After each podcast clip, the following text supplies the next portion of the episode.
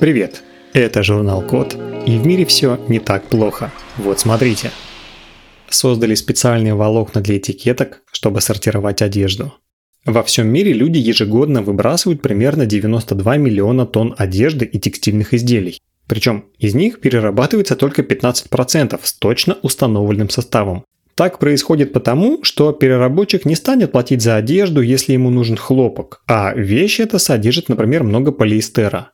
Если на изделии нет этикетки или на ней стерлась информация, как это обычно бывает, состав определяют с помощью систем сортировки. Они распознают материалы в инфракрасном свете.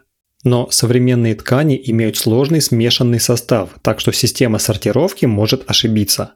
По этой причине большинство вещей без этикеток с видимой информацией предпочитают не брать в переработку. Недавно исследователи Мичиганского университета и Массачусетского технологического института в США сделали этикетки из специальных фотонных волокон, которые вплетаются в текстиль.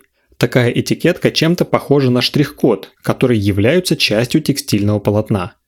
Волокна состоят из акрила и поликарбоната, которые прозрачны по отдельности, но в комбинации преломляют свет и создают оптические эффекты, которые кажутся цветными. Десятки слоев акрила и поликарбоната нагрели, а затем вытянули в тонкую нить, как расплавленную ириску.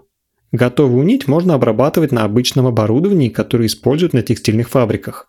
Меняя пропорции акрила и поликарбоната и скорость вытягивания нити, можно настроить волокно так, чтобы информация была видна даже невооруженным взглядом, или, например, с помощью специального оборудования, а также обоими способами.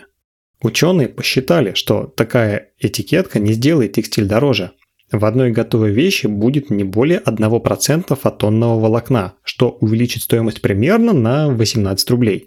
У технологии может быть много применений. Кроме разметки для сортировки текстиля, эти этикетки могут заменить обычные, которые часто неудобны и которые иногда срезают. С помощью волокна можно также помечать изделия как подлинные и, например, отличать их от подделок по невидимым этикеткам. А прочитать такую этикетку можно будет с помощью приложения на смартфоне. На этом все. Спасибо за внимание. Заходите на сайт thecode.media и подписывайтесь на нас в социальных сетях. С вами был Михаил Полянин.